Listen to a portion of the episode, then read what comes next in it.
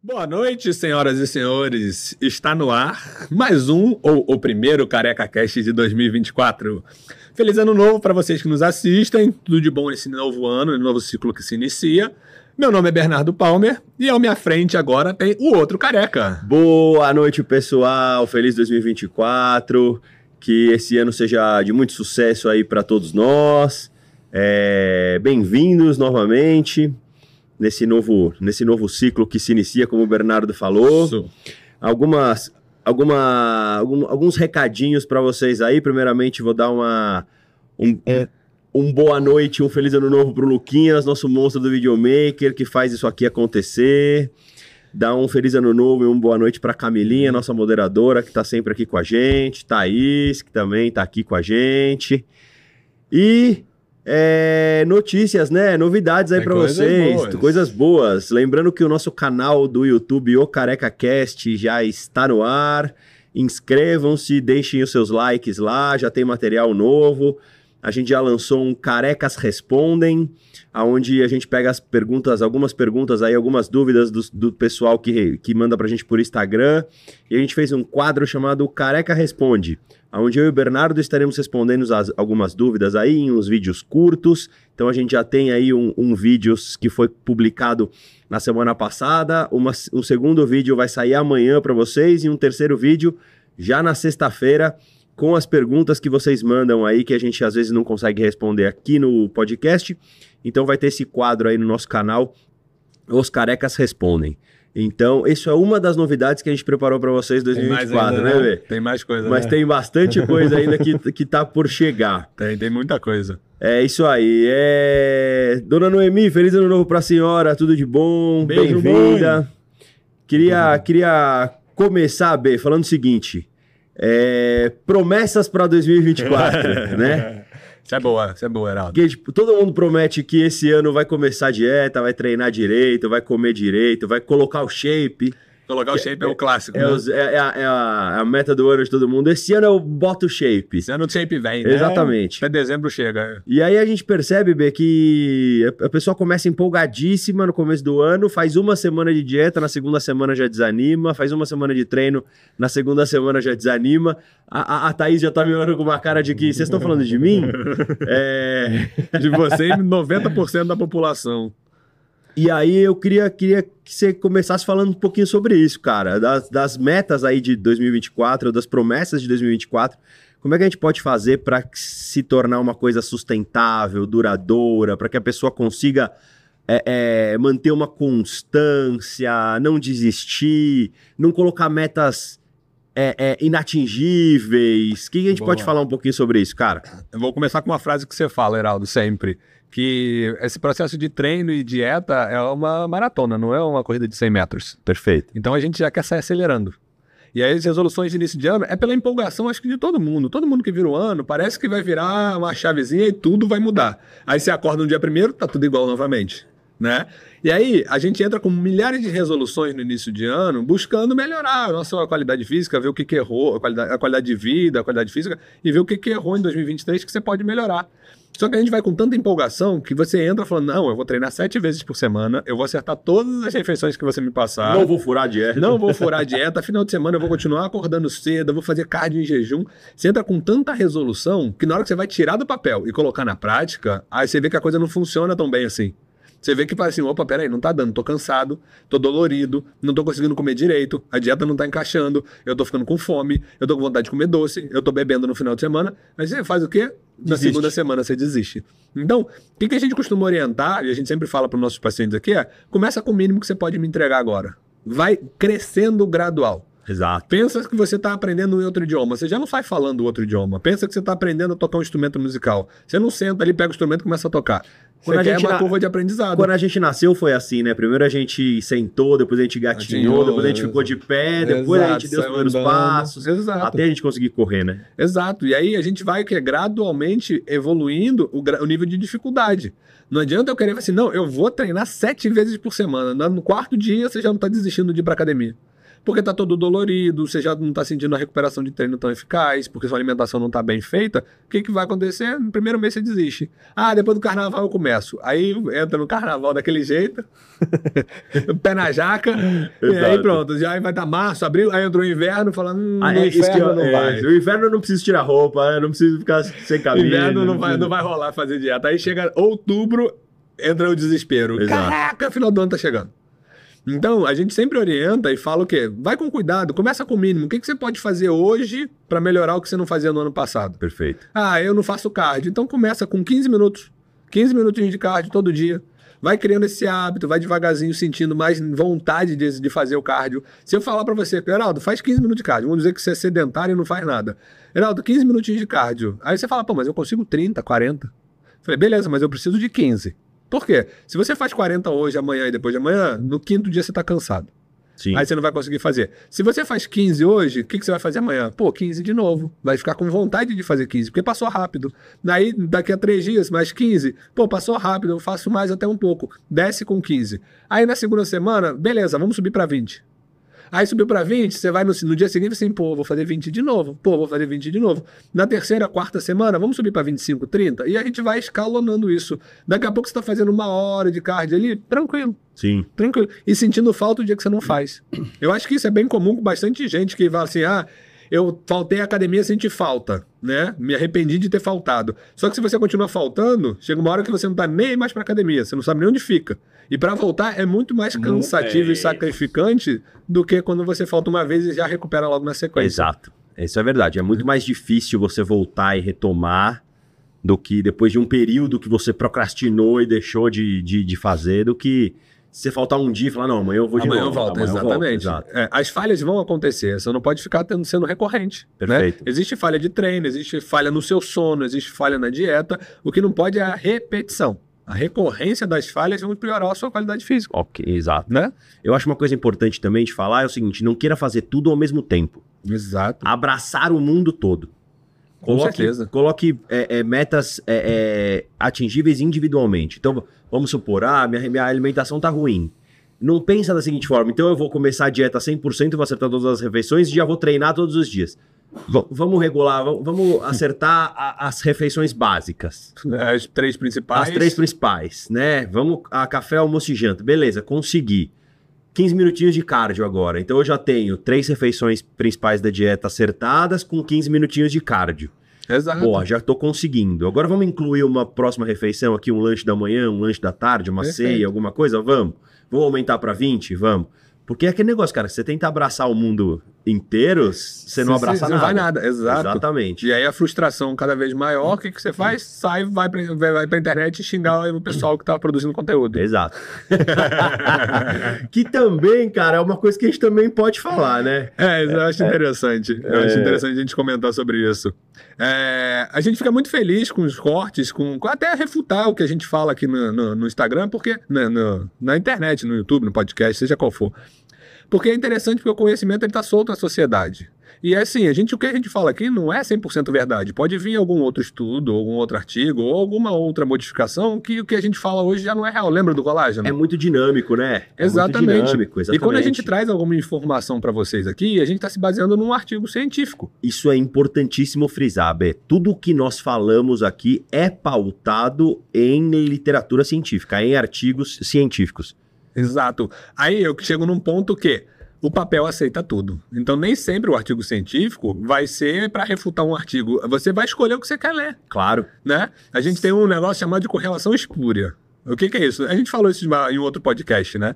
No nosso podcast, porque tem gente que tem dificuldade de interpretação e achando que a gente estuda em outro podcast. É isso, exatamente. exatamente. Então a gente viu no nosso podcast, a gente falou sobre isso algumas Nos- vezes. Em episódios nossos anteriores. que existe, existe até artigo científico falando que o consumo de sorvete aumenta o ataque de tubarão. É, Isso se chama correlação espúria. Isso não tem isso. nada a ver uma coisa com a outra. Mas o que, que acontece? No verão, as pessoas frequentam mais a praia, compram mais sorvete, mas também tem mais gente na praia que pode ser atacado por tubarões. Exato. Olha só, não Exato. tem nenhuma relação. perfeito. Então, o artigo ele vai mostrar o que você quer ver. Se você quiser pesquisar um artigo falando sobre beber mercúrio para melhorar a sua qualidade de vida, é capaz de se achar.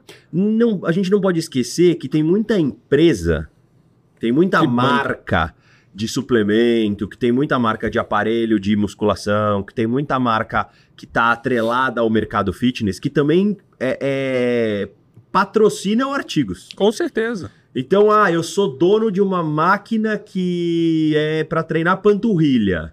Eu vou patrocinar um artigo e com certeza Essa esse máquina artigo vai ter um resultado muito melhor. vai ter um resultado melhor. Vai mostrar que minha máquina tem um resultado melhor. Então isso também não pode ser deixado de, de, de lado. Sem contar que existem assim, existem é, é, questões em artigos científicos tem, que tem que ser muito bem visto também. Qual foi, a, qual foi o N de pessoas estudadas? isso. Qual foi a metodologia que foi feita? Tem um, tem, um, tem um estudo, um artigo científico de um brasileiro que ele, no, no estudo dele, ele fala que o álcool não interfere no treino. Aí você vai pegar o N dele, três pessoas. Sim. Que beberam e foram treinar. Olha só, beberam loucão, ficaram chapados, foram treinar. Você aí, ó, tô pegando o mesmo peso que eu pegava sem estar bêbado. que legal, exatamente. É, foi essa a conclusão. E- então tem muita, tem muita coisa que tem que ser que tem que ser analisada de, de quando a gente vai falar sobre um E artigo científico, quando, questionado, quando a gente é. vai refutar. Exato. Eu concordo que e existem várias. Uma coisa assim, é, a, a nossa não é a verdade absoluta, mas é o que a gente falou. As nossas informações elas são pautadas em artigos científicos. Experiência clínica também. Né? experiência clínica. Exatamente. Nós não somos os donos da verdade, até porque existem várias linhas de trabalho. Várias linhas de trabalho. Uhum. Tem, tem nutricionistas que são extremamente adeptos e a favor da dieta cetogênica, Cetogênica. baixo carboidrato. esses Jejum caras, intermitente. se, jejum intermitente, se você entrar nas redes sociais desses caras, esses caras vão estar defendendo e falando da dieta cetogênica e do jejum intermitente de alguma forma, de, forma assim, defendendo aquilo com unhas e dentes. Você entendeu? Uhum. Então existem linhas de trabalho também. É a, me- é a discussão que, que, que a gente vê na internet sobre as novas metodologias de treino e o old school.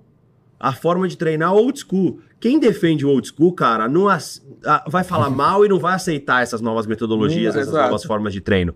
E o mesmo serve para o. Quem começou agora na quem metodologia começou agora, exato. Vai falar que os Eu- caras do discurso só se machucava, que não, não tinha resultado. Perfeito. Então, eu acho que mais do que, assim, o conhecimento está aí à, à, à disposição das pessoas, mas as pessoas também têm que ter bom senso e as pessoas têm que lembrar de uma coisa que é imprescindível, cara, respeito. É, e tem que saber questionar, né? Tipo, entender as coisas.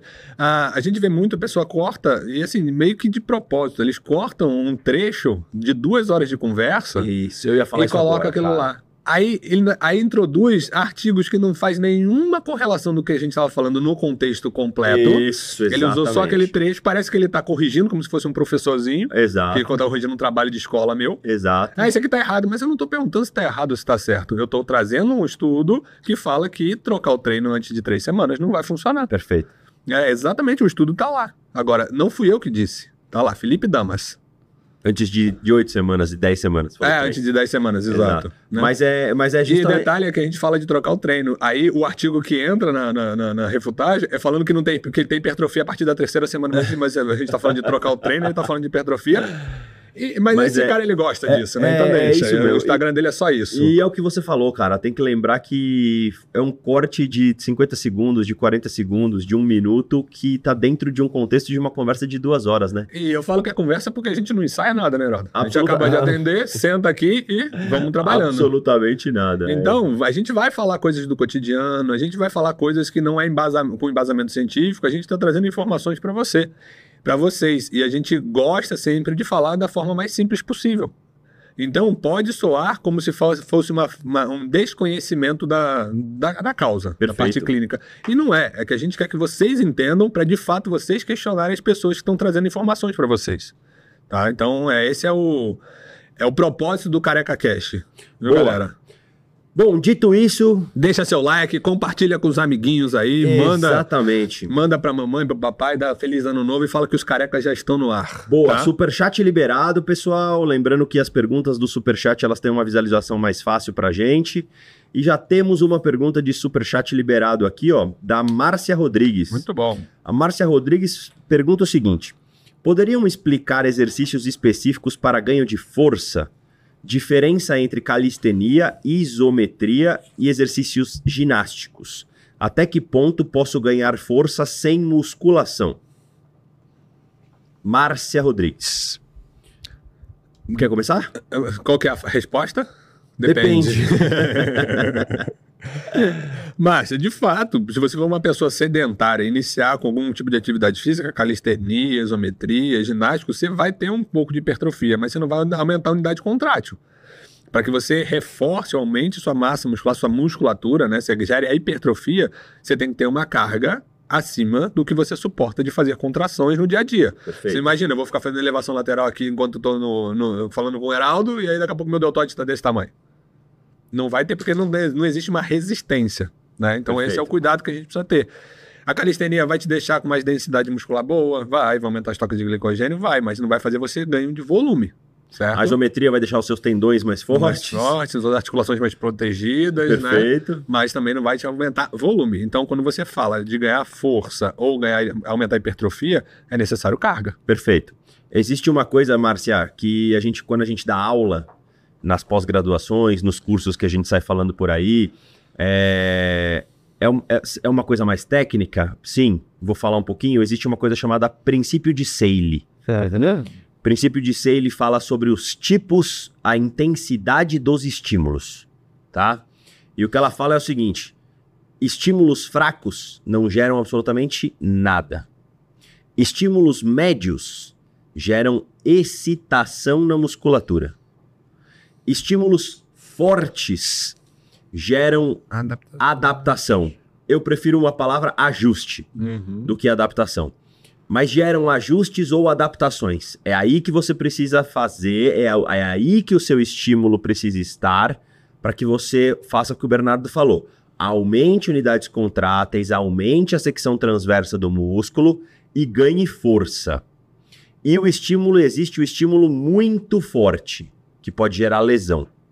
Então, quando você vai treinar, você tem que gerar um estímulo forte, que aí entra numa outra coisa, que é chamada de curva de supercompensação, que o Bernardo já explicou aqui fazendo uma analogia uma blindagem de carro, né? Você vai colocar lá, vai blindar a porta do seu carro, é, você sem querer sai na rua e toma um tiro de pistola, fura a blindagem. Você vai reforçar essa placa. Aí a pistola já aguenta, só que aí você vai tomar um tiro de fuzil, vai furar. Você vai reforçar essa placa. O treino é isso. Você tá lá colocando uma carga de 10 quilos, por exemplo, numa rosca direta, o músculo vai entender isso, vai a- se ajustar a isso, você vai ter que colocar uma carga de 12 quilos. Para o músculo falar, opa, não estou preparado para isso. Exato. se reajustar aos 12 quilos. Aí você vai ter que colocar uma carga de 15. O músculo vai falar, opa, não estou preparado para isso. Ele vai se reajustar a isso. É como se o músculo fosse criando essas camadas de blindagem para as cargas que você vai utilizando. Qual é o problema da calistenia, da isometria e dos exercícios ginásticos? Você usa só o peso do corpo, na maioria das vezes. Só se for ganhar muito peso, for engordando Exato. durante a calistenia que você vai ganhando massa. Exatamente isso. Só se você for engordando que você vai aumentando a força do estímulo, a intensidade do estímulo. Mas aí não é uma coisa viável, né? Mas então o que, que acontece? Se, como o Bernardo falou, se você for uma pessoa sedentária, no início você consegue ter um ganho porque seu músculo não está acostumado a carregar o seu peso corporal. Porém, depois que você se torna uma pessoa treinada, que o seu músculo já se adaptou a isso, dificilmente você consegue progredir em ganhos de força e em ganhos hipertróficos. Combinado? Sucesso. Babi, bem-vinda, Babi. Feliz ano novo pra você. Babi. É, a- ba- pode O falar. Daniel mandou muito engraçado aqui, mas cuidado, Daniel, vamos falar que treinar até a falha não funciona. Ah, mas ele mandou assim, ó, meus votos de muitas falhas para esse ano, excêntricas, concêntricas e isométricas, só não pode ter falha técnica. boa. Ele mandou uma lá em cima falando das promessas de 2024, que era deixar o cabelo crescer. Não vou, essa daí vai ter, vai ter que ser para outra vida. 2124 pode ser que eu consiga ter cabelo. Boa. A, a Babi mandou o seguinte, já começando com pergunta. Se eu esquecer de tomar creatina em um dia, no outro eu tomo a dose dobrada ou tomo a quantidade normal? Babi, eu penso muito em relação à aula perdida. Perdeu, perdeu. Esqueceu de tomar um dia, não Perfeito. toma. É, pensa que você está tomando antibiótico, aí você esqueceu um, um comprimido, você vai tomar dois no, no dia seguinte, vai fazer uma sobrecarga hepática maior. Então, perdeu um dia, segue firme. Exato. Vai embora. Só não esquece, viu? Mas acontece. Até porque a, a creatina ela trabalha em protocolo de carregamento, né? Ah, então, não, você esquecer um dia ou- não vai te, te bagunçar, sem problema Se é nenhum. uma semana já começa a dar um, um ruim. É... É, vamos lá, tem uma aqui também, ó, do Christian Jorge. Ele fala o seguinte: sinto dor frontal no joelho após exercícios de panturrilha em pé. Uhum. Qual a relação?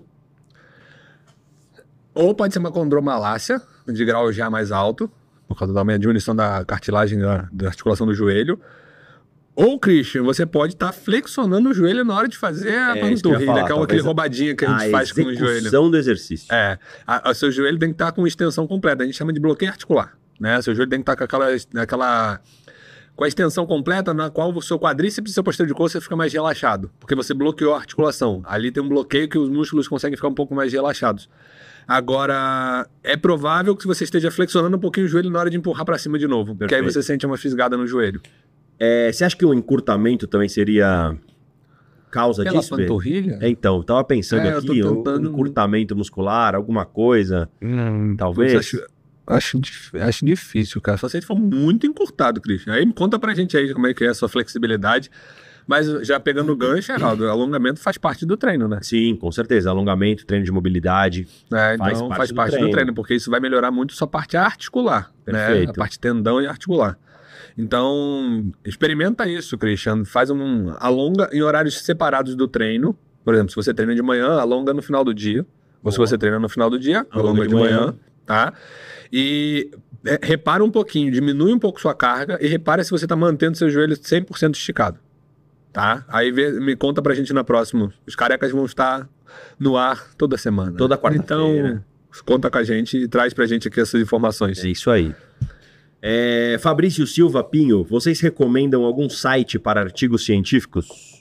Oficialmente, PubMed. PubMed, exatamente. Você tem o PubMed como, como uma das Base fundamental ali. base fundamental. É, você tem alguns, algumas outras fontes de pesquisa? É, o, como- Google, o Google Escola, O né? Escola Google. Exatamente. É, lembra sempre de revistas americanas, europeias, de boa relevância. É, New, England, New England Journal of Medicine, a gente tem. A gente tem o o, AC, ACSM, né? a Academia Americana de. de- Colégio Americano de Colégio Medicina Americano de Medicina Esportiva. Esportiva, isso. E então, assim, é- é- são, são lugares que você vai ter artigos bons, Relevantes. de boa assim, relevância, exatamente. E aí, uma dica aqui em off para você, Fabrício, que ninguém nos ouça. né? Já até sei. SciHub. Exatamente. Existe um site chamado SciHub que você consegue acesso aos artigos científicos até que são pagos, né? Então existe a técnica lá de você copiar o DOI do artigo, que é o número, tipo, como se fosse o RG do artigo, jogar nesse site aí chamado SciHub, e aí você tem acesso ao artigo na íntegra, sem problema nenhum, você consegue ler o artigo, consegue baixar. Então, uma dica boa aí para quem precisa ler artigo científico. Eu sou o mestre dos artigos científicos. Eu tenho mais de 6 mil artigos científicos na minha página. Da sua parte, então. Eu fico o dia inteiro lá. Ah, saiu artigo. E baixo, hoje, e- e baixo, hoje com baixo. a ajuda da inteligência artificial, né, B? Não é? Hoje você consegue que a inteligência artificial resuma, bote os principais pontos, É, você, traduza. tipo, é, fala, o que, que o cara quis dizer com isso? Ele É, vai lá e brrr, exatamente. pra você. É bem, bem interessante Exatamente, isso. é bem legal. Bem legal. Boa. Ah, Babi mandou aqui também, ó. Qual o tempo ideal de intervalo entre as séries? Muda conforme o objetivo? Qual é a resposta? Depende, Babi, depende. É o seguinte. Tem, uma, tem um capítulo no livro do De Salles sobre treinamento que é dedicado só para intervalo. Por quê? Porque intervalo é uma variável extremamente importante do Faz treino. muita diferença. Assim como volume, assim como intensidade, a Ah. variável do intervalo também é muito importante. Por quê? Porque o intervalo, por exemplo, é, se você está fazendo um treino de força pura, o intervalo tem uma relevância. Se você está fazendo um, um- um treino, digamos assim, mais metabólico, o intervalo tem outra, releva- tem outra relevância. E existe para pessoas treinadas, intermediárias e treinadas, o próprio De Salles publicou um artigo falando sobre isso.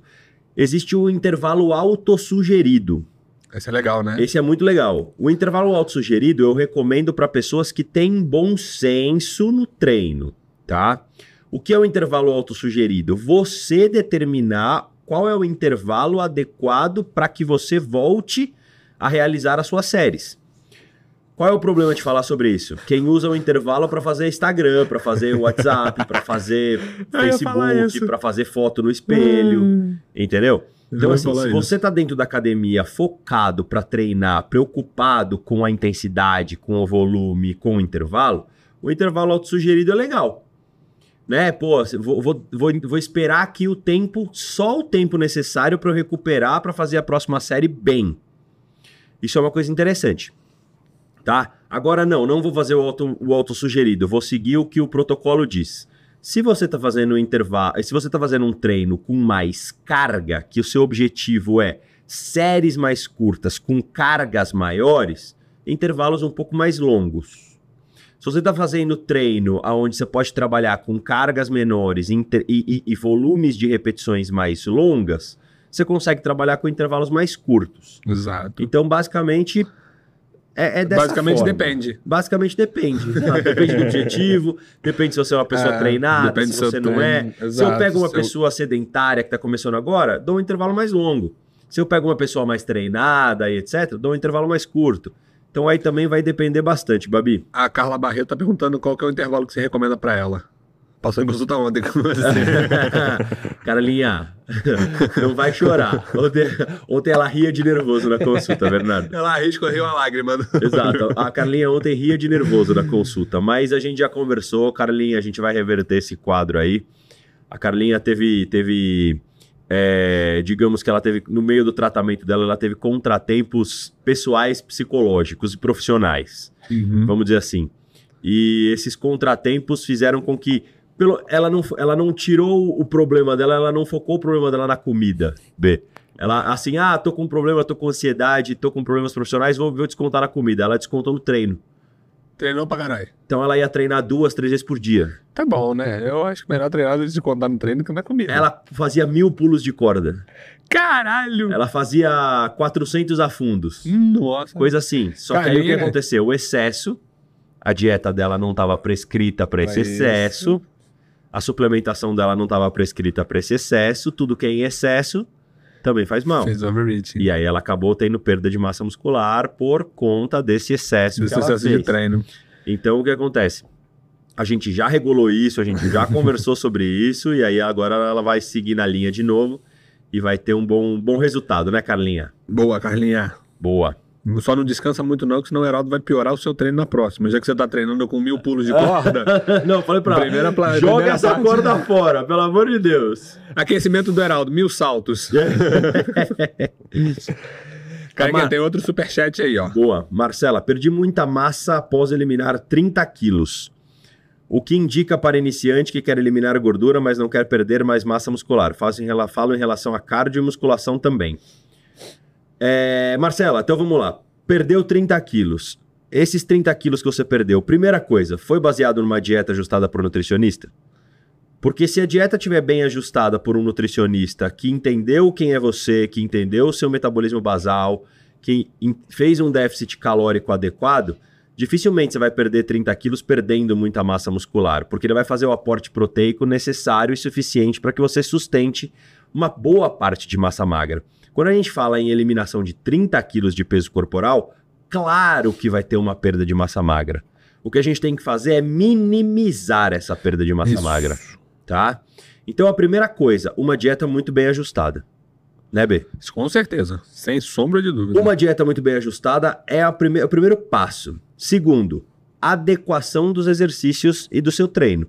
Para não acontecer que nem aconteceu aqui que eu dei o exemplo da cara lá Exato. agora. Ah, eu preciso eliminar 30 quilos, eu preciso emagrecer 30 quilos, eu vou para academia três vezes por dia. Não, não precisa. Né? Exato. E aí, quando a gente pensa na preservação de massa muscular que ela faz, você tem que achar um equilíbrio na dieta também. Perfeito. Porque se você fez uma dieta para perder 30 quilos, a dieta tava hipocalórica. Bastante, né? Óbvio. Bem, res- bem restritivo. Agora, como você já está na fase de processo para devolver uma massa muscular que foi perdida, mas mantendo o seu percentual de gordura mais baixo, é importante que você ache um equilíbrio um pouquinho maior da caloria da dieta, né? E a musculação é indispensável. Aí a Marcela ainda pergunta sobre o cardio. O cardio também é fundamental para esse processo, porque você, como aumenta um pouco a densidade calórica do alimento, você precisa gastar mais energia também para estimular estímulo de lipólise. Nesse caso, Marcela, o importante é que você faça cardio de baixa intensidade, tá? Não é sair correndo, não é sair marcando meia maratona aí no, pro, pro, pro carnaval. O importante é que você faça um cardio contínuo de baixa intensidade. O Perfeito. que, que seria um cardio de baixa intensidade? A gente já falou em outros podcasts, a gente não estudou em outros podcasts. a gente estudou, a gente falou em outros podcasts que o cardio ele tem que ser contínuo de baixa intensidade. O que, que é baixa intensidade? É quando você consegue conversar igual estamos falando aqui, mas numa esteira, numa bicicleta, andando na rua. O importante é que a sua frequência cardíaca não passe de 130 batimentos em média, tá? Perfeito. Então, mantém um cardio de baixa intensidade, Marcela. Dieta precisa ser ajustada para o novo objetivo seu, porque você não precisa perder mais 30 quilos. Perfeito. E a musculação para você devolver a massa muscular que foi perdida, certo? Maravilha. Já pegando. Ela falou que fez sozinha dieta e cardio em casa, só depois que ela foi para nutricionista. Bom, Então. tô morenaço, Camila. Olha só, tô até com a marca do relógio, você não tem noção. Eu saí de branco para meio branco, off-white. Mas pegando o gancho que você falou da Marcela, eu fiz a dieta sozinha e o cardio em casa. Talvez a dieta sozinha que você fez não estivesse é, com adequação dos macronutrientes certos. Por isso que você teve uma perda de massa magra tão grande. Então, talvez já, se você já tivesse procurado um nutricionista logo de início, a perda de massa magra talvez teria sido menor. Mas Isso. agora é- ainda é tempo de procurar um nutricionista, ajustar a dieta e correr atrás dessa massa magra aí que você perdeu. Pegando o gancho do que a gente falou sobre isso, a Ângela perguntou pra gente o seguinte: para perder gordura, caminhar uma hora por dia é melhor que correr 20 minutos? Sim. Ângela, primeira coisa que eu vou falar pra você. Para perder gordura, o melhor é ter uma dieta em déficit calórico. Ponto. Tá? É, isso aí já tá Exatamente. Isso aí já Enraizado na- tá, é enraizado na nos cabeça seguidores de dos carecas. Os Exato. seguidores dos carecas já sabem isso. Então, assim, não é a caminhada de uma hora ou não é a corrida de 20 minutos que vai fazer você perder gordura. Quem vai fazer você perder gordura é déficit calórico na sua dieta. Agora eu estou imaginando que você já está com uma dieta em déficit calórico. O que vai te ajudar mais a isso? Caminhar uma hora ou correr 20 minutos? Como o Bernardo acabou de falar aqui, caminhar uma hora. Cardio de baixa intensidade. Tá? Eu já expliquei um pouco mais detalhadamente como isso acontece em episódios anteriores nossos aqui, que você vai mexer com os limiares, limiar aeróbio, limiar anaeróbio, e esses limiares estão diretamente ligados ao tipo de substrato energético que você vai recrutar no seu organismo para fazer isso. E a gente sabe que limiares de frequência cardíaca mais baixos dão prioridade para o substrato de gordura. Gordura. Essa é a razão de que cardio de baixa intensidade favorece mais a queima de gordura, tá certo? Então, essa é a resposta. Aliado a uma dieta de déficit calórico, caminhar uma hora por dia para você vai ser melhor do que correr 20 minutos. O Antônio do Silva falou: Boa noite, acredita que já estou gostando dos carecas? Bom, Antônio. Que valeu, legal, Antônio. cara. Obrigado. Pô, legal. Fique à vontade, sinta-se em casa, viu? Isso aqui é feito pra vocês aí. que legal. É, o Cláudio Matos perguntou o seguinte: mestres. Ah, peraí que teve uma perdido, antes. Tem uma antes, perdido. tem uma antes. O Bruno explica o ganho de Ah. hipertrofia entre essas variáveis: volume, intensidade e intervalo. É, caramba, Bruno, dá pra gente fazer um episódio inteiro de podcast pra falar sobre isso. Verdade, Tá. cara. É muita coisa. Quando a gente fala de volume, a gente está falando de número de séries, número de repetições, número de exercícios e etc. Exato. Quando a gente fala de intensidade, a gente está falando de carga, quantidade de peso que você pega, que você pega lá no seu treino. A quilagem, É a quantidade de peso levantado. exatamente, isso é a intensidade. Quando a gente está falando de intervalo, a gente está falando sobre a densidade desse treino. Se esse treino é mais denso, é menos denso e etc. É, hipertrofia depende de tudo. Hipertrofia, você tem que ter o volume adequado para ter hipertrofia. Concomitantemente, você tem que ter progressão de carga Intensidade. de, e aumento de intensidade, né? Que para fazer isso que eu falei, lembra do princípio de Sale que eu falei há 10 minutos atrás, da curva de supercompensação que eu falei há 10 minutos atrás. Então você tem que ter progressão de carga para fazer essa curva de supercompensação e você tem que ter o intervalo certo para que o seu músculo consiga recuperar, ressintetizar energia, ressintetizar ATP, para que você consiga manter o treino por mais tempo. Então é uma combinação de fatores. Existe uma receita de bolo? Não. Jamais. Não, não, não, não. Individualidade biológica, cada indivíduo é um indivíduo. Tem indivíduo que responde melhor a volume, tem indivíduo que responde melhor a intensidade, tem indivíduo que responde melhor a intervalo longo, tem indivíduo que responde melhor a intervalo curto. Então isso é uma combinação de fatores que só o seu treinador, o seu médico, Fazendo a pessoa que te acompanha, poder evoluir. Exatamente. Né? Fazendo a sua periodização correta, Exato. vai poder falar, mas hipertrofia, ela é dependente de tudo isso. Eu Certo? ainda- eu ainda colocaria descanso junto, né? Ah, não tenha dúvida. Eu Descanso colocaria mais também, um ali exatamente. associado. Mas foi muito boa a sua pergunta, Bruno. Eu acho que a gente consegue aprofundar isso mais calma mais pra frente. É um dos projetos do Careca, né? Trazer mais informações Mais informações sobre isso, exato. Exatamente. Eu tenho muita coisa pra vir esse ano. A gente tá segurando aqui pra não contar pra vocês que vai E ser para não, surpresa. e pra não lançar tudo de E uma vez, né, cara? cartucho, exatamente. Exatamente, para deixar vocês curiosos e nos seguindo cada vez mais. É, o Cláudio Uhum. fez uma pergunta aqui falando sobre dividir treino em dois turnos. Por exemplo, treinar de manhã e à tarde e à Uhum. noite. Por exemplo, ombro de manhã e perna à noite. E etc. Então, Perguntou se pode dividir, se é viável é dividir. viável, pode sim, não tem problema algum. O problema é a distribuição desse treino como é que vai ficar. Porque senão você pode sobrecarregar. Por exemplo, você treinar peitoral e à noite treinar deltoide, você não vai ter um treino com tanta eficácia no deltoide. Então, por exemplo, o exemplo que você deu foi excelente. Perna e ombro. Perna e ombro. Aí no dia seguinte joga um dorsal de manhã e joga, sei lá, um tríceps à noite. né? Aí joga pra perna de novo no, no outro No dia. outro dia. Mas ele falou só o treino A, então provavelmente não sei se é um não, treino embaixo ele só. falou que também o treino C também. Ah, o treino A e o treino C. Tá. É. Pode sim, eu não vejo problema. Ombro pela manhã e perna à noite, perfeito. Segundo, músculo diferente, respeitando dias de descanso do mesmo. Esse pode sim, Glaucio. Se Cláudio. você, se você tem tempo, Cláudio, se você tem essa disponibilidade, sem problemas.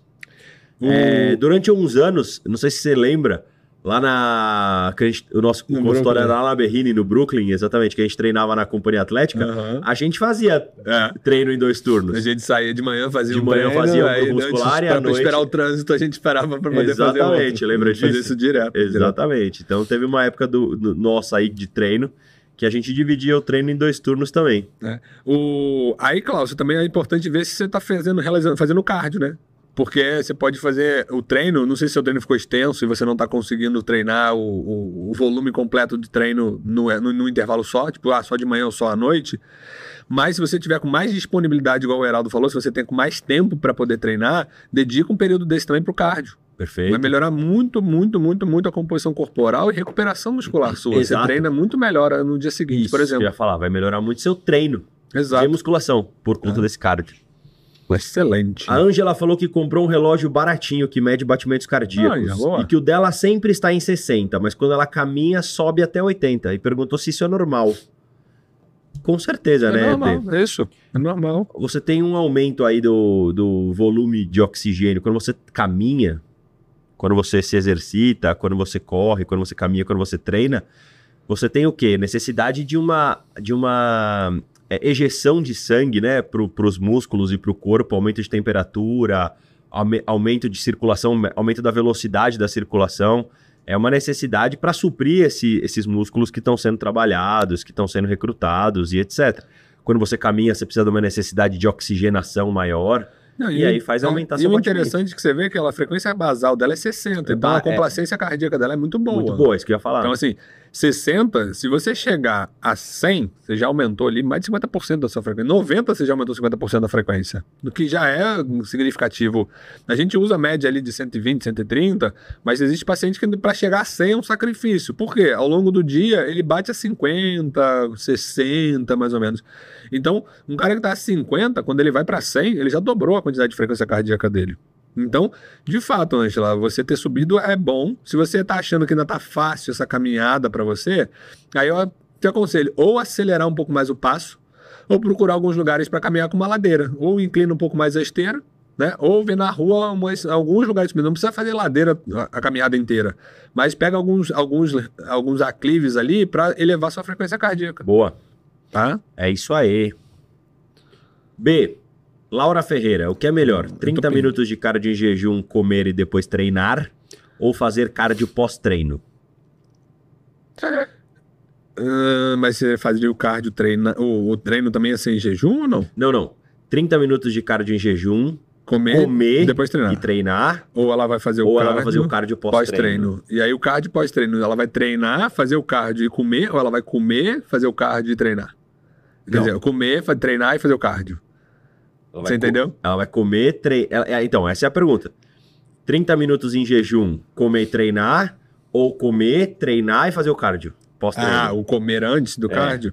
Se for bem de manhã cedo, o, mais correto que a gente vê aí é comer, treinar e o cardio. Tá? Essa aí seria uma divisão mais, mais, mais significativa. Agora, depende de como é que funciona o seu horário da manhã. Porque você pode, por exemplo, fazer um cardio em jejum, comer, esperar uma hora e treinar. Porque você já conseguiu devolver um pouco de glicogênio. Perfeito. Né? Então, você tem essa distribuição. Eu tô fazendo isso mais recente. Vai, tem uns seis meses que eu tenho feito isso. Eu faço um cardio, como, espero uma hora e meia e vou treinar. Não é o padrão ouro, vamos dizer assim. Né? Mas tem que ser o que você se sente melhor, o que funciona para você. Exatamente. Né? Eu poderia acordar mais cedo, fazer a musculação primeiro, depois fazer o cardio. Só que acordar cedo para eu treinar, eu não tenho tanta força. Então eu prefiro fazer o contrário, fazer o cardio para me despertar Comer. melhor, comer e conseguir fazer um treino um pouquinho mais eficiente, um pouquinho mais tarde. É, exatamente. O, o, o Aurélio respondeu para ela dizendo o seguinte: é melhor fazer o cardio em jejum, já que o metabolismo fica mais acelerado, tendo como consequência a maior queima calórica. Aurélio, vamos lá. O metabolismo ele fica mais acelerado não é porque o cardio é feito em jejum. O metabolismo fica acelerado porque foi feito um cardio. Ponto. Não importa se ele é em jejum, não importa se ele é alimentado, Exato. não importa se ele é de manhã, não importa se ele é à noite. O cardio tem uma propriedade chamada de biogênese mitocondrial. O exercício cardiorrespiratório promove biogênese mitocondrial. O que é biogênese mitocondrial? O aumento das mitocôndrias dentro das suas células, tá? Então, o Bernardo gosta bastante de fazer analogia. eu vou fazer a analogia aqui, vou explicar para vocês o que é isso da forma que eu explico para os meus pacientes. Imagina que você é dono de uma pizzaria. E a sua pizzaria tem um forno de pizza, certo? Tendo apenas um forno de pizza na sua pizzaria, você tem uma capacidade X pizzas de serem feitas e entregues naquele dia, certo? Então, assim, se a sua capacidade são 50 pizzas, não adianta você receber 60 pedidos que você não vai conseguir entregar. A sua capacidade é de 50 pizzas, ou seja, você consegue assar 50 pizzas. Você ganhou um dinheiro, na fez a quina da Mega Sena. Aí você quer investir na sua pizzaria. Você vai ampliar a sua pizzaria. Então agora, em vez de um forno de pizza, você constrói mais nove.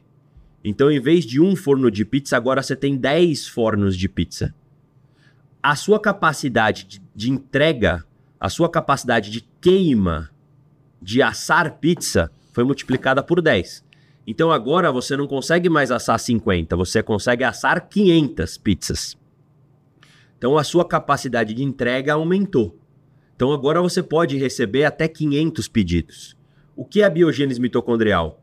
O que é a mitocôndria? É o seu forno de pizza. O que é a biogênese mitocondrial? É a multiplicação do seu forno de pizza. Então, se com uma mitocôndria você consumia 50 mililitros de oxigênio por quilograma de peso, com 10 mitocôndrias agora você multiplica isso por, por 10. Você, você, você consome 500, entendeu? Então não é o cardio em jejum que acelera o seu Uhum. metabolismo, é o cardio, ponto. Porque é o cardio que faz biogênese mitocondrial. Se você tem mais mitocôndria, você tem um maior volume de oxigênio sendo usado. Se você tem um maior volume de oxigênio sendo usado, você tem mais calorias sendo gasta. E aí sim, você tem maior queima calórica, porque você tem um déficit maior, tá? Então, não é o cardio em jejum. O cardio em jejum ele é bom para outras finalidades também, mas é biogênese mitocondrial é qualquer cardio. Beleza? Tanto que o estudo da Louise Burke fala sobre Louise Burke fala sobre o isso, cardio né? em jejum é indiferente em relação à lipólise, a quebra de gordura em si. Para Exatamente. você ter uma eficácia de fato no cardio em jejum, você precisa fazer duas horas todo dia. Todo dia. Faça chuva, Ou faça, sol. Duas horas. Duas horas todo dia. Aí o cardio em jejum é um pouco mais eficiente. Quem tem duas horas pra ficar andando na esteira? Não, em jejum ainda. Em jejum cedo, ainda, né? morrendo de fome. de Deus, Porra. exato. Eu fico na minha bicicleta lá da meia hora, eu já tô desesperado pra descer, porque, porra, a fome tá maior do que qualquer outra coisa. É, então é, é justamente isso, pessoal, tá? Lembrando aí a, a, a- essa diferença aí, essa, essa explicação, tá? Não precisa ser cardio em jejum para o metabolismo ficar acelerado. Cardio, cardio, cardio, Cardio. vai acelerar o seu metabolismo. Exato. A Stephanie Gomes perguntou o seguinte: déficit calórico é o famoso cutting ou são coisas diferentes? Eu diria que para você fazer um cutting, tem que que tá estar em em déficit déficit. calórico, né? Tipo isso, exato. É, mas te respondendo a sua pergunta assim, déficit calórico, Stephanie, é você comer menos calorias do que você gasta. Você está em déficit calórico. Cutting é uma fase do processo. Exato. Os, os bodybuilders, os atletas, eles dividiam as fases deles entre bulking E cutting. e cutting. A fase de bulking era a fase que tinha uma, uma, um aumento do aporte calórico, da ingestão calórica, para ganhar massa muscular, tá? Então essa era a fase de bulking. Eu comia mais, eu enchia mais de caloria para ganhar massa muscular. E a fase de cutting era a fase que eles secavam. Agora uma coisa é dependente da outra, não tem como você fazer cutting sem fazer déficit calórico. É, eu acho que o cutting tá dentro do déficit calórico. Exato, né? justamente. É porque essa nomenclatura é muito mais para o fisiculturismo, né? Para o meio do- dos bodybuilders. A gente faz déficit calórico, normocalórica e superávit calórico. Né? Porque a galera, ah, eu tô em cutting. Aí você vai ver, tem, sei lá, 100 quilocalorias abaixo do no déficit calórico. então, um cutting não chega. Não é um cutting, né? Exato. né? Fora que o cutting, quando a gente pensa na parte profissional do fisiculturismo, o cutting ele tem até especificidade, né? Então, o atleta ele come o alimento específico. Sim, Ah, é brócolis com a tilápia e batata doce. é isso e é isso e ponto. É isso, é isso literalmente, gente. Nem sal se bobear entra dependendo da época do, do preparo. cutting, então, exato. o cutting ele é muito mais voltado para a parte profissional do que para nós meros mortais, né? Perfeito. Então, fazer tem esse diferencial. E, e uma coisa importante até de se falar é, é que, é que o, o você fazer realmente um booking e um cutting no, no- no sentido real da palavra estressa demais o físico, né, B? O físico e a mente, né? Porque, vamos lá, vamos falar que a gente tá fazendo um, um- um booking, né? Só que a gente tá fazendo um booking limpo. Você só tá comendo a mais. Então tá comendo, sei lá, 500 gramas de arroz, 500 gramas de carne moída. O volume é absurdo. Altíssimo. E pensa que não é uma refeição no dia, porque isso aí a gente faz sorrindo. São cinco, seis, Seis, refeições. sete, oito. É, o Júlio Balestrinho uma vez sentou na nossa frente com um balde de sorvete, um pote de sorvete, que tinha arroz sozinho até a tampa. Falei, Julião, o que, que é isso? Ele é 700 gramas de arroz que eu tenho que comer agora. Cara, Isso é um booking. empurra sem vontade de comida. Comer Exato. sem fome é pior do que você... Exatamente. Não é à toa que ele mesmo tem vídeo batendo a comida no no liquidificador, liquidificador e para poder bater comida, a quantidade de alimento. Então, quando você pensa nesse booking até limpo, você faz muito volume, muito volume de comida. Aí depois eles invertem a chave. Exato. Profit, vamos pro cutting, que é o atleta. Aí Só é- que aí ele sai de um Sete quilo de de- comida por isso. Para 300 gramas. Ele sai de 700 gramas de arroz para 50, 50. 80. Arroz sem tempero, sem sabor, sem Exato. nada. Isso estressa é o que você falou, estressa físico, Físico, estressa mente. exato, para de responder. Por isso que a gente vê muito hoje em dia é, essas competições de fisiculturismo que aparece um atleta, no próximo ano ele já não Ele consegue. já não consegue mais. Ele não exato. chega por quê? Não conseguiu mais pra dar, dar sequência. Então, quando a gente fala que fisiculturismo, é muito mais a resiliência, é, é- é trabalho mental, é a cabeça. Treinar, comer e dormir é- é- é- fica, fica fácil perto de controlar a cabeça. Você vê que a maioria deles sempre vão falar sobre motivação, estado mental. Então é importante a gente dar um foco nessa parte. Nós, meros mortais, não vejo necessidade. Procura um nutricionista, fala com o Heraldo, chama ele no Instagram lá, Venha. que para poder montar a dieta. Ah, objetivo secar, déficit calórico. Ah, objetivo ganhar um pouco mais de massa, norma calórica para hipercalórica, mas com controle para não fazer uma hipercalórica de você ganhar 1 kg de massa, 2 kg de gordura. Porque o, o bulking acaba trazendo gordura junto, né? Boa, temos um superchat. Opa, vambora. É... Ana Paula Gomes. Olá, carecas. 30 minutos de cardio é melhor ser feito somente em um aparelho Hum. Ou é melhor dividir em outros? Por exemplo, 10 minutos de transporte, 10 minutos de esteira, 10 minutos de bike. Muito boa a sua pergunta, Ana. Muito boa mesmo. É é uma pergunta bem comum que a gente vê no consultório, tá? É uma pergunta bem comum. O cardio é indiferente, faz o que você gosta, de verdade. Só controle sua frequência cardíaca. O que manda no seu cardio é a frequência cardíaca. Se você quiser pular mil cordas, pode pular. Se você quiser fazer vários av- avanços lá onde pode pular. Se você quiser fazer é, é, esteira, bicicleta, elíptico, remos, escalada, qualquer tipo, é cardio. Só controlando a frequência cardíaca. Perfeito. Existem cardios que vai ter mais dificuldade. Por exemplo, você vai fazer escada na academia, a escada, para controlar a frequência cardíaca, você tem que subir devagarzinho. É, exatamente. É, é, é, chega a ser monótono. Agora, essa estratégia que você falou aí, Ana, de trocar para um transporte para esteira e bike, é legal por, por conta dessa parte de não ficar tão monótono. Não fica tão chato, tão maçante você ficar 30 minutos no mesmo lugar. Sim. Você trocar o aparelho, fica um pouquinho mais divertido. Aí vai de pessoa para pessoa. Mas o que é importante é você manter, você manter sua frequência cardíaca dentro da zona alvo. Esse é o objetivo. Boa. Elisângela Mello, queridos, fiz infiltração de ácido hialurônico no joelho direito na segunda. Já posso fazer bike de baixa intensidade na sexta? Não estou com dor, mas está um pouco inchado. Pode, Elisângela. Ah, tá cheio. Olha só, é, vou dar um exemplo meu, tá? Fiz uma infiltração de ácido hialurônico no meu ombro direito. Para quem não sabe, sou jogador de beach, fui jogador de tênis, hoje atualmente sou jogador de beach tênis Aí ele vai comprar um É. Renegade. e um copo Stanley. Brincadeiras à parte. Fui jogador de tênis, né? Minha, praticamente minha infância e minha adolescência inteira.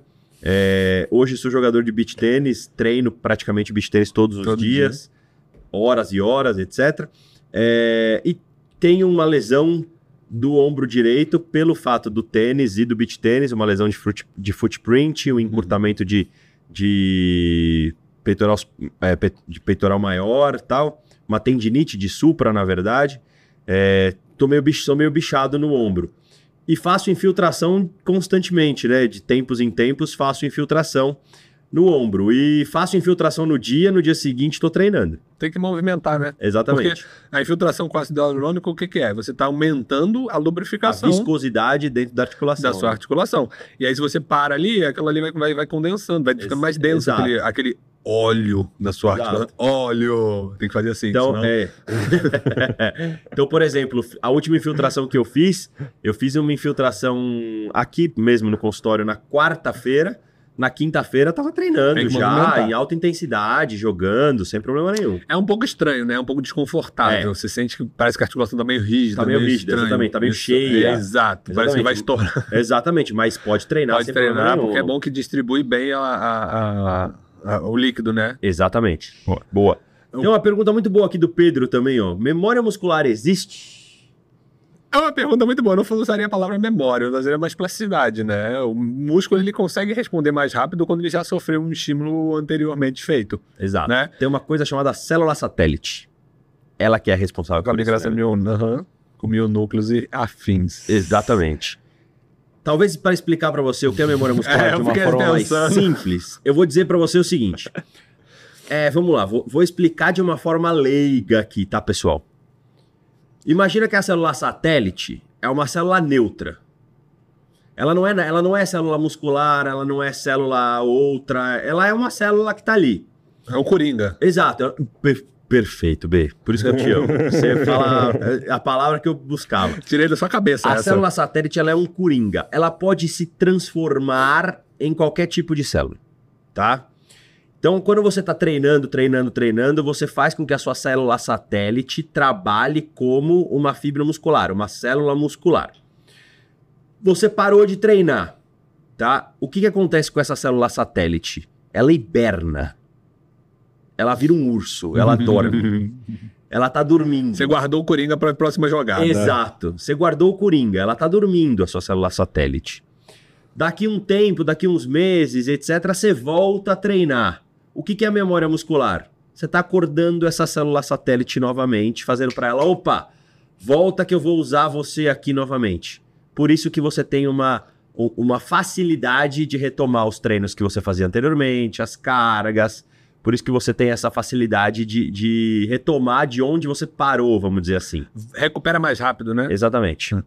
Isso vai virar um corte de alguém daqui a pouco falando que você tá falando tudo trocado. Exato, vai Porque a gente tenta falar onde a simples. viu que a célula é um coringa, aqui a célula liberta. Que a célula não faz nada. Exato, mas é uma Ai, forma leiga de explicar para você o que, que é a memória muscular, tá? Ela está dependente dessas células satélites e etc. É, é, é, pra quem chegou agora, a gente tá brincando porque tá- rolaram uns cortes aqui da gente com o pessoal tentando refutar algumas coisas completamente trocando a informação, manipulando o corte da gente, enfim.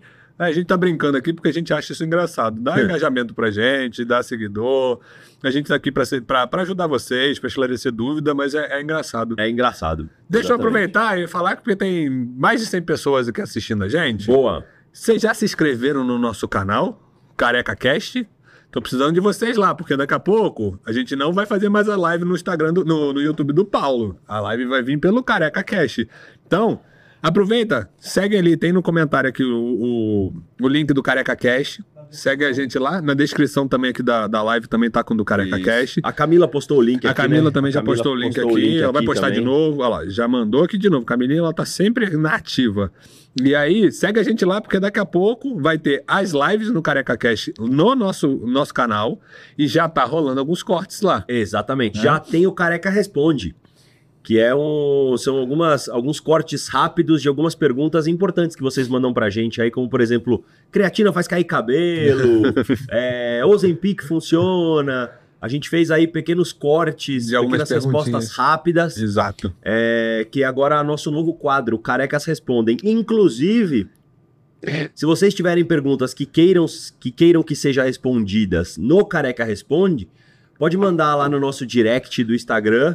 É, a pergunta lá, entra lá no nosso Instagram, segue a gente lá no Instagram, manda a sua pergunta no direct, coloca lá. Eu quero que a minha pergunta seja respondida no Careca Responde. E aí coloca lá a sua pergunta, que a Pode gente responde a gente sua pergunta isso. e dá os créditos pra vocês aí das perguntas que foram feitas. Muito gostei. Entrou 10 pessoas já. A galera foi lá e inscreveu no canal. Aí, Muito ó, bom, pessoal. maravilha. Excelente. Fernando já tá lá, já que ele falou aqui. Excelente, galera. O Fabrício também fez uma pergunta legal, cara. Manda. Quais as principais diferenças dos tipos de whey protein?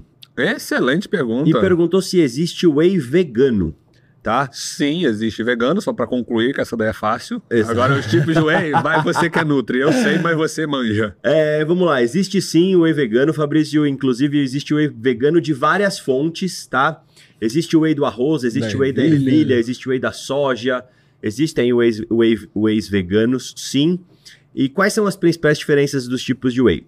Você tem o whey isolado, você tem o whey concentrado, você tem o whey hidrolisado e você tem os blends proteicos, tá?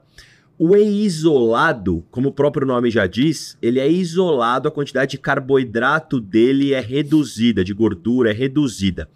É mais a proteína do soro do leite mais isoladamente, tá? Então você vai pegar um whey isolado, ele tem um teor de carboidrato menor, ele tem um teor de gordura melhor, ele, ele menor, ele tem um teor de proteína maior. Qual o ruim? O gosto.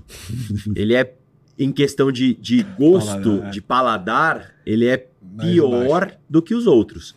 Porque a leucina da proteína é ruim, tá? Ela te dá aquele gosto, é, como é que se fala? O Retrogosto, final, né? o retrogosto, Retrogosto. exato.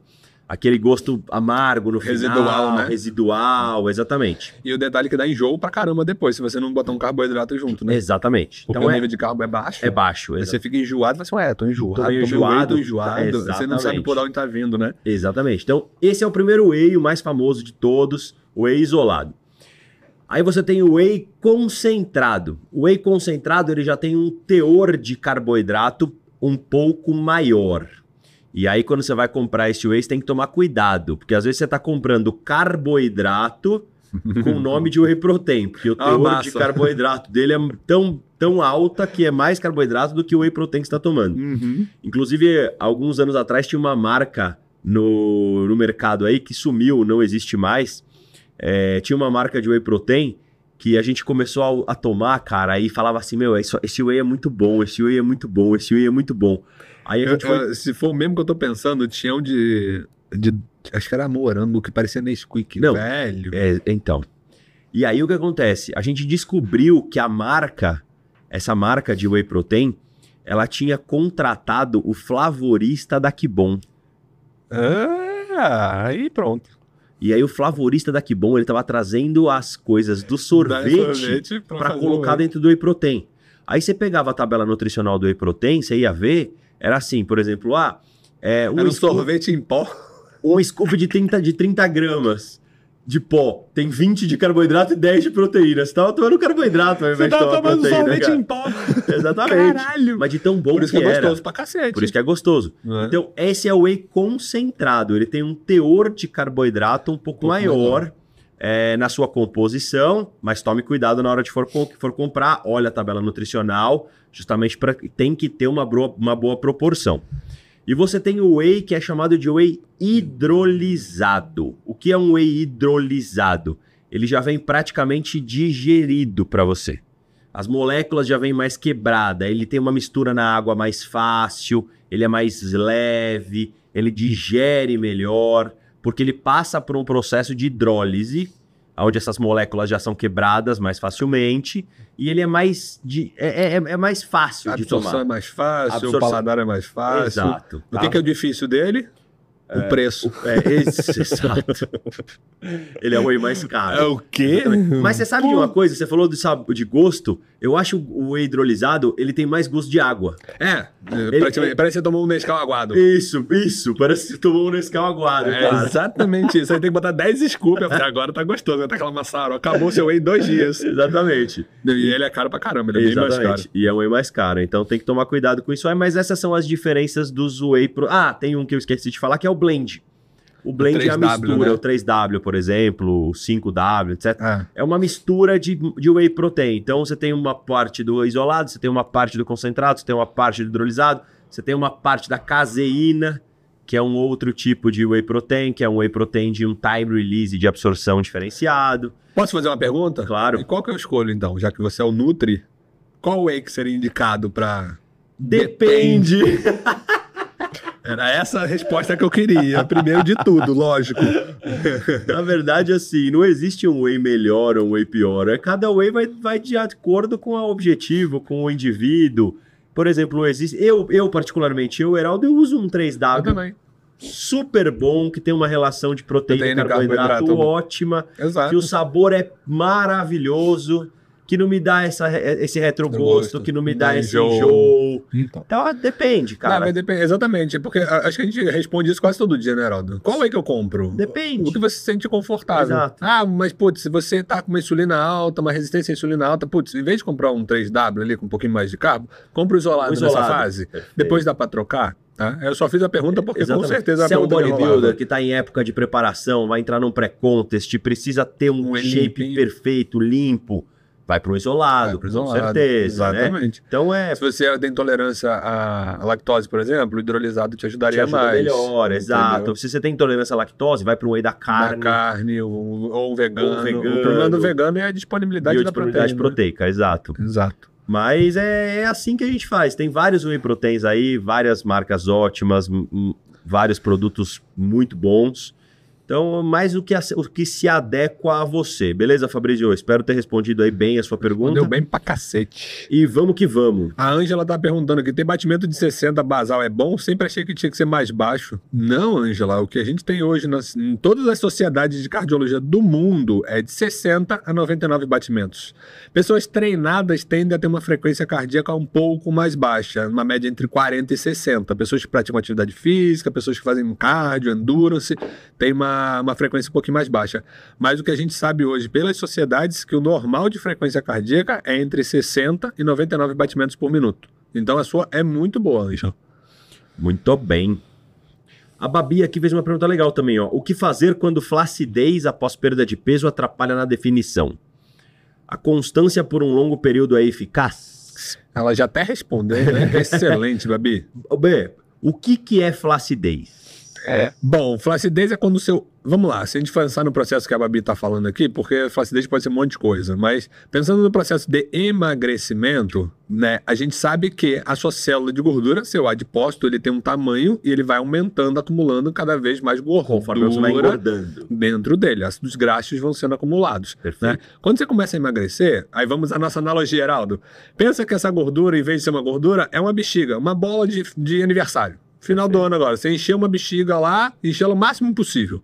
Amarrou a pontinha, largou ela lá no dia 31, tá lá na sua decoração. Dia 2, 3, você voltou lá, o que, que aconteceu com essa bexiga? Ela tomou sol, ela. Ela tomou sol, calor pra caramba, o que, que a bexiga fez? Murchou. Murchou. Quando ela murchou, aquela camada que é da bexiga, vamos caracterizar como se fosse a sua pele, tá? Aquela camada ela ficou mais molinha. Por quê? O que estava esticando ela, que era a gordura, acabou sendo reduzida. Então, o que, que vai acontecer? A pele ali por cima e a gordura mais molinha te dá o aspecto e a sensação de flacidez. Como é que a gente resolve isso? A Babi já, inclusive, respondeu a constância do longo prazo. Por quê? Você vai continuar secando, a pele ela leva mais tempo para poder começar a Aderir. marcar, começar a colar na musculatura, e ao mesmo tempo você precisa evoluir com ganho de massa muscular para preencher espaço. né? Exato. Então pensa, a bexiga foi murchando, murchando, murchando. Eu peguei, fiz um furinho nela e comecei a botar água lá dentro. Pensa a água como se fosse um músculo. Voltamos a encher a bola. Então ela está perdendo a gordura, o ar, dentro da bexiga, e está ganhando músculo, a água, dentro da bexiga. Então a gente está fazendo uma troca ali para depois manter a bexiga no formato da bexiga que a gente quer. Só que aí com a água dentro, ela não vai perder essa água com facilidade. O músculo, se você manter a constância do longo prazo, você vai permanecer com aquele músculo, cada vez vai aparecer melhor a sua definição. Perfeito. Entendeu? Vou pegar uma pincelada aí do que você Manda. falou e já vou Opa. até falar sobre uma coisa que é assim, ó, celulite. Exato. Celulite é a mesma, é a mesma, a mesma explicação, é a- basicamente a mesma coisa que você disse. A celulite é o quê? Um físico descondicionado, uma Exato. pele mais flácida, uma gordura mais Com aquelas molinha, entravezinhas. aquelas puxando. entraves puxando água ali dentro. Exato. Como é que você conserta a celulite? Baixando o percentual de gordura. E, massa aumentando densidade muscular, é, exatamente. Exato. Faz esse músculo empurrar essa pele, essa Essa pele vai pele uma esticar. esticada, diminui aquela vai- camadinha de gordura ali naquelas entraves que fica puxando a celulite para baixo. Exatamente. E A celulite vai sumir. Exato. Maravilha. A Marcela perguntou o seguinte, B. Pra você essa aqui, ó. Pré-treino pra quem usa antidepressivo tem risco? Tem algum pré que não prejudique e atrapalhe o tratamento para depressão? Boa pergunta, Marcela. E sim, pode causar mais um pouco de ansiedade. E, por exemplo, se você usa um pré-treino que ele é rico em cafeína, além de aumentar a ansiedade, tem o efeito rebote da cafeína, que é uma sensação depressiva, é uma sensação de, de desânimo, indisposição. Então, o que, que é o ideal? O que eu te aconselho é você utilizar pré-treinos que não contenham estimulantes, que não tenham cafeína. Hoje no mercado tem bastante, acho que está até aumentando essa adesão do pessoal que tem pré-treino sem cafeína. Então existem alguns pré-treinos que você consegue usar que não tem a cafeína, que não vai ser prejudicial para quem usa antidepressivo ou para quem está em depressão ou em tratamento da depressão. Muito boa a sua pergunta, Marcela, Muito de bem. fato. Tenta evitar um pouco da, da cafeína nessas ocasiões, porque dá bastante rebote. Boa. Vanessa lá do Japão, feliz ano novo, Feliz Vanessa, ano novo, tudo de bom aí pra Vanessa. você, obrigado aí pelas felicitações, obrigado aí Isso. pela sua presença aqui sempre Sempre constante nos gente. nossos, nos nossos podcasts. Cedinho para ela lá ainda. Exatamente. Deve fazer cardio ouvindo a gente. Muito bom, Vanessa. Faça isso. O Gustavo Henrique perguntou o seguinte: manter a CPK relativamente alta por muito tempo pode danificar os rins B? Não, de forma alguma. CPK é lesão de tecido muscular ou tecido, vamos dizer assim. Pode ser qualquer tipo. A gente vê CPK por causa de. Ah, infartou, dosei CPK, vai estar alta porque o coração é um músculo. CPK alta é, é um sinalizador para que seu corpo entenda que algum tecido do seu corpo levou, teve alguma lesão. Estou fazendo rosto bíceps com uma carga mais alta. Eu começo a quebrar a actina e miosina. Perfeito. E aí eu começo a liberar algumas enzimas, uma delas é a CPK, que vai sinalizar para que você vá àquele local e gere uma cicatrização. Só que a cicatrização do músculo, quando faz com treino de força resistido, ele vem com uma hipertrofia associada. Então ele vai aumentando a unidade contrátil. Né? A CPK é um dos sinalizadores para isso. A CPK alta, ela não vai fazer uma lesão renal.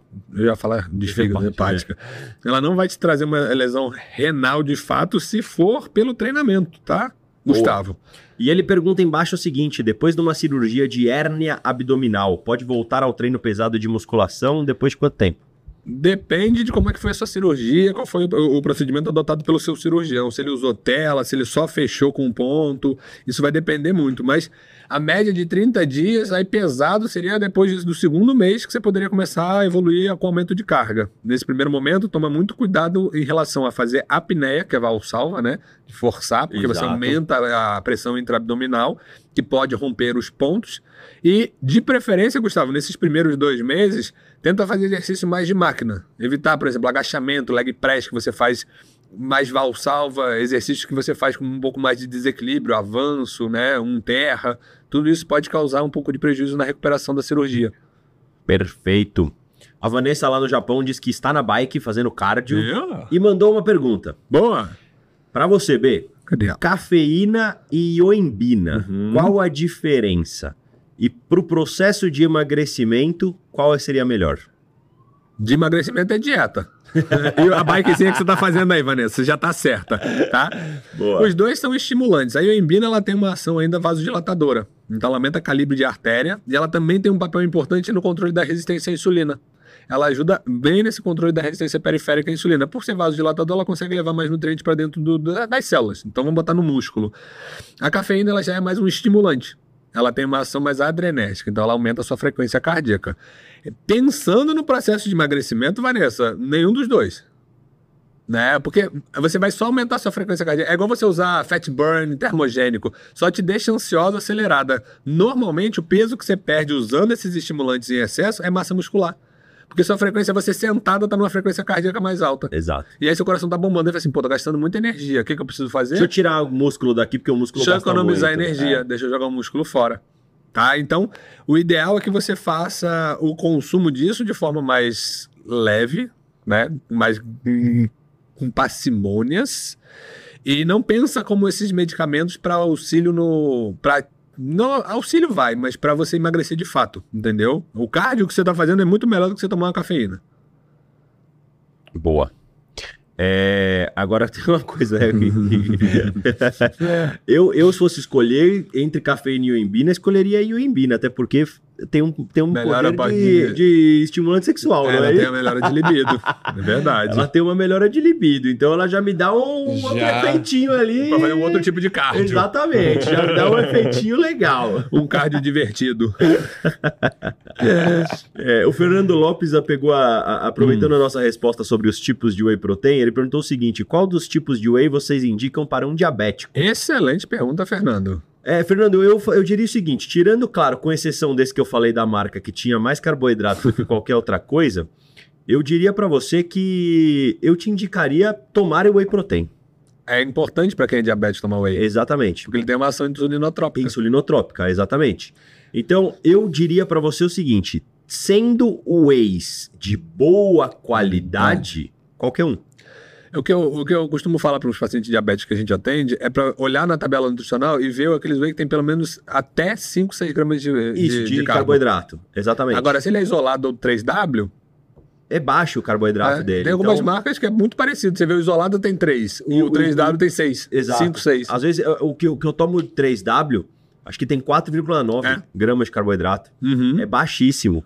Então, assim, como eu disse, Fernando, sendo de boa qualidade, sendo de uma procedência boa, de marcas aí, eu não queria citar nomes de marca, mas vou citar várias aqui, sendo de boa procedência, como hoje em dia você tem uma Max Titânio, uma Growth, uma Integral Médica, uma Black Performance. Uma Performance, uma FTW, uma, é, cara, várias aí, o, o Isopure, Best Way, o, o Dymatize. Dymatize, o Isopure, para não, para não Não, não falei propaganda não de fazer ninguém. propaganda de nenhuma, mas fazendo propaganda de várias aqui já. Luquinhas tá me olhando com o cara do O Luquinhas eu tá vou quase dando eu vou te matar. ali. O Luquinhas É, quase caiu na cadeira. Exatamente. É, cara, são marcas de ótima procedência, são ótimas marcas no mercado, são marcas que têm história, são marcas que patrocinam grandes atletas. E não falamos de todas, né? Não Acabou falamos de aparecendo uma marca xingando a gente Falando- aqui, falando que a gente não fala da gente. Exatamente.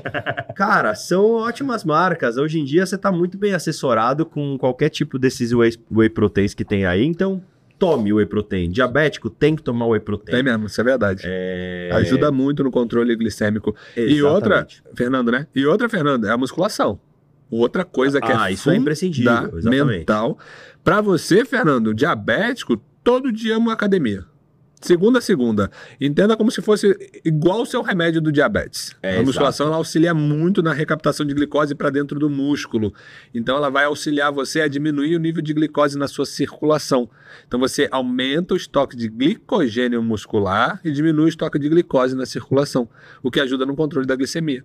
Então, Fernando, manda a bala na muscula, tome seu whey feliz da vida e pega firme. Boa. É, o Pedro mandou aqui, ó. Falando em hipertrofia, sei meu gasto calórico basal. Porém, não tenho algo que conte quantas calorias eu gasto no dia.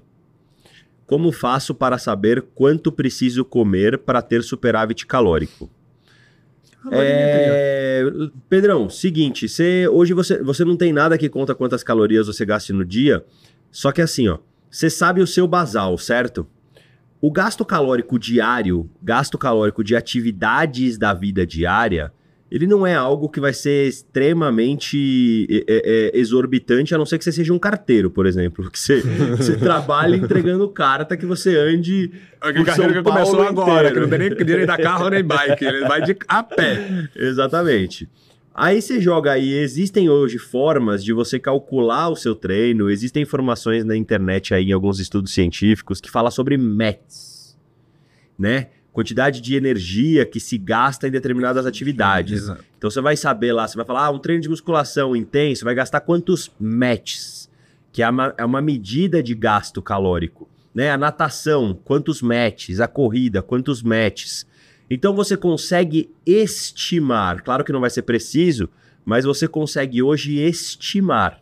Um gasto calórico de vida diária aí vai te dar o quê? 400 calorias, é o fato de você viver no dia a dia, de você andar na, andar cozinha, subir uma escada, descer uma escada, dirigir, pensar, trabalhar, vai ter um gasto aí de mais ou menos isso, 300, 400, 500 calorias no máximo?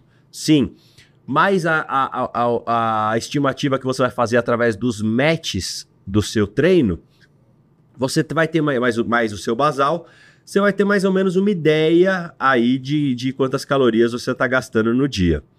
E aí, para você saber quanto que você está comendo, hoje em dia você tem aplicativo que da tabela Taco, você olha tem outros aplicativos, lá, ou olha a gramagem que é no próprio alimento. É. Exato. No Google mesmo, se botar lá arroz 100 gramas, quantas calorias, já Perfeito. mostra para você. E aí existe uma alguns artigos de literatura que falam o seguinte: dietas até 20, 21, 22 calorias por quilo corporal são dietas consideradas hipocalóricas, tá? Então, dietas que variam aí de 14, 15 calorias até 20, 21 calorias por quilo corporal são dietas hipocalóricas. Dietas que variam aí de 23, 25 até 28, 29, 30 calorias por quilo corporal são dietas consideradas normocalóricas. E dietas acima disso deveriam, é, são consideradas dietas hipercalóricas, tá? Então aí se você não tem como calcular, você pode ir por calorias por quilo corporal, por exemplo, também, tá? Então existem aí várias formas de você ter um pouquinho mais de noção sobre isso. Dá uma pesquisada, artigo científico, é, alguns artigos aí de nutrição que vão te ajudar sobre esse caso. E em, outra, em, em, em último caso também, procura a gente aqui no consultório que a gente tem exames de calorimetria. calorimetria. E o exame de calorimetria, ele te dá o seu gasto basal e ele já te dá uma estimativa de gasto diário. Exato. Também. Então Ou aí também fica a... mais fácil da gente diagnosticar Ou faz a ergospirometria, né? Que é Ou... mais complexa. Exato. Ou faz a ergospirometria, que aí vai medir o seu gasto calórico em atividade, atividade também. também, exato. Então tem algumas Sim, formas aí da gente da gente é, medir isso, mensurar isso. Só aproveitando o Fernando Lopes aqui do diabetes, ele falou que perdeu 18 quilos em um ano e já conseguiu baixar a hemoglobina glicada, que eu falo para os pacientes que é o dedo duro da glicose, que mostra o comportamento da sua glicemia nos últimos dois, três meses ali, de 6,7 para 5,7. Fernando, meus parabéns, cara. Uma glicada de 5,7 é quase zerada. Parabéns mesmo. Muito bom, cara. Parabéns. Sensacional. Vamos buscar um 5,5? 5.5 eu vou ficar muito feliz, Fernando. Boa. Espero daqui a meio do ano, vai. Eu te dou até o meio do ano pra você trazer essa notícia para mim. 5.5. Tá? Boa. Vambora. Com- compromisso, hein, Fernandão? Isso aí, Compromisso. você tem um compromisso com os carecas. Se você conseguir, você vai vir treinar com os carecas. Olha só, boa, você vai vir treinar com os carecas, vai vir um dia aqui ao vivo acompanhar o nosso podcast. Boa. Fechado. A Ângela perguntou o seguinte, ó, se meu treino é às 15 e o almoço é às 12, de onde meu músculo vai tirar o carboidrato? Almoço ou café da manhã? Aí ela pergunta o seguinte, devo tomar café da manhã com mais carboidrato? Pergunta interessante, Angela. Boa, né? É, o seu corpo ele demora até 4 horas para formar o glicogênio, tá? Então, se o seu treino é às 15 e você almoçou às 12, você vai tirar uma parte, grande parte do café da manhã e vai tirar uma parte também dessa sua refeição do almoço, porque já faz 3 horas que você se, se alimentou, né?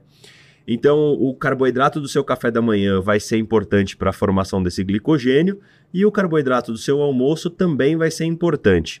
É, aonde comer mais carboidrato, eu te, eu te sugeriria nas duas. Nutrient timing, tá? São as duas refeições que antecedem o seu treino. E a, da- a próxima também. E a, próxima terceira. também, É. sim, sim, para pra recompor esse glicogênio, Isso. claro. Mas ele vai tirar a maior parte da refeição do café da manhã e também uma parte dessa refeição do almoço.